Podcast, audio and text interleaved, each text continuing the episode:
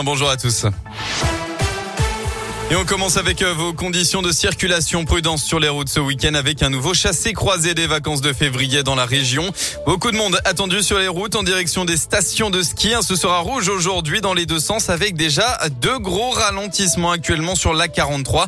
Ça se passe à partir de Saint-Quentin-Falavier sur une vingtaine de kilomètres. À la une de l'actualité, la peine maximale pour Nordal Lelandais. Il a été condamné à la réclusion criminelle à perpétuité assortie d'une période de sûreté de 22 ans hier en fin d'après-midi. Une peine conforme aux réquisitions. Nordal Lelandais a été déclaré coupable de l'ensemble des faits qui lui étaient reprochés. L'enlèvement, la séquestration et le meurtre de Maëlys, les agressions sexuelles sur deux petites cousines et enfin la détention d'images pédopornographiques. À l'annonce de la sentence, il est resté droit dans le box et n'a pas montré d'émotion particulière. Jennifer, maman de Maëlys, a elle passé les trois semaines du procès assise au premier rang. Le portrait de sa fille serré contre elle. Et c'est encore avec l'image de Maëlys dans les mains qu'elle a pris la parole après le verdict pour rendre hommage à la fillette. Je suis contente du verdict qui a été, euh, qui a été dit aujourd'hui. La perpétuité, c'est ce qu'on a pris, nous, en ayant, euh, en n'ayant plus Maëlys. Maëlys, elle a mis un, un dangereux criminel en prison. Il fera, il fera plus jamais de mal à personne. Et c'était mon, c'était mon objectif. Je voulais lui rendre hommage. Elle nous a été avec nous pendant tout ce procès. Elle nous a donné la force jusqu'au bout.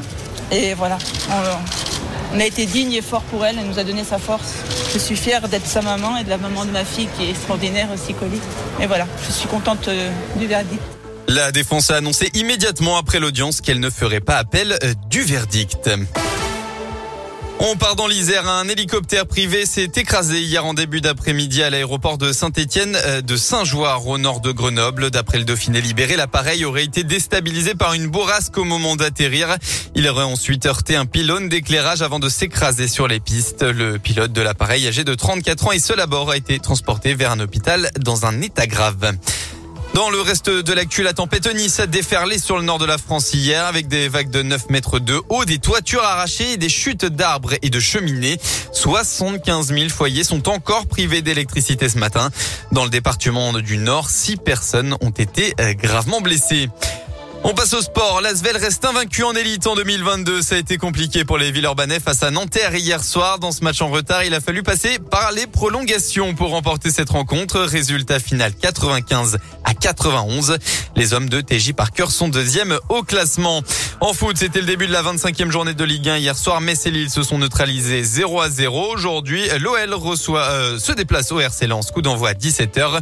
Et puis enfin, en rugby, le Loup, troisième, se déplace sur la pelouse du Castre Olympique, quatrième à 17h. Merci.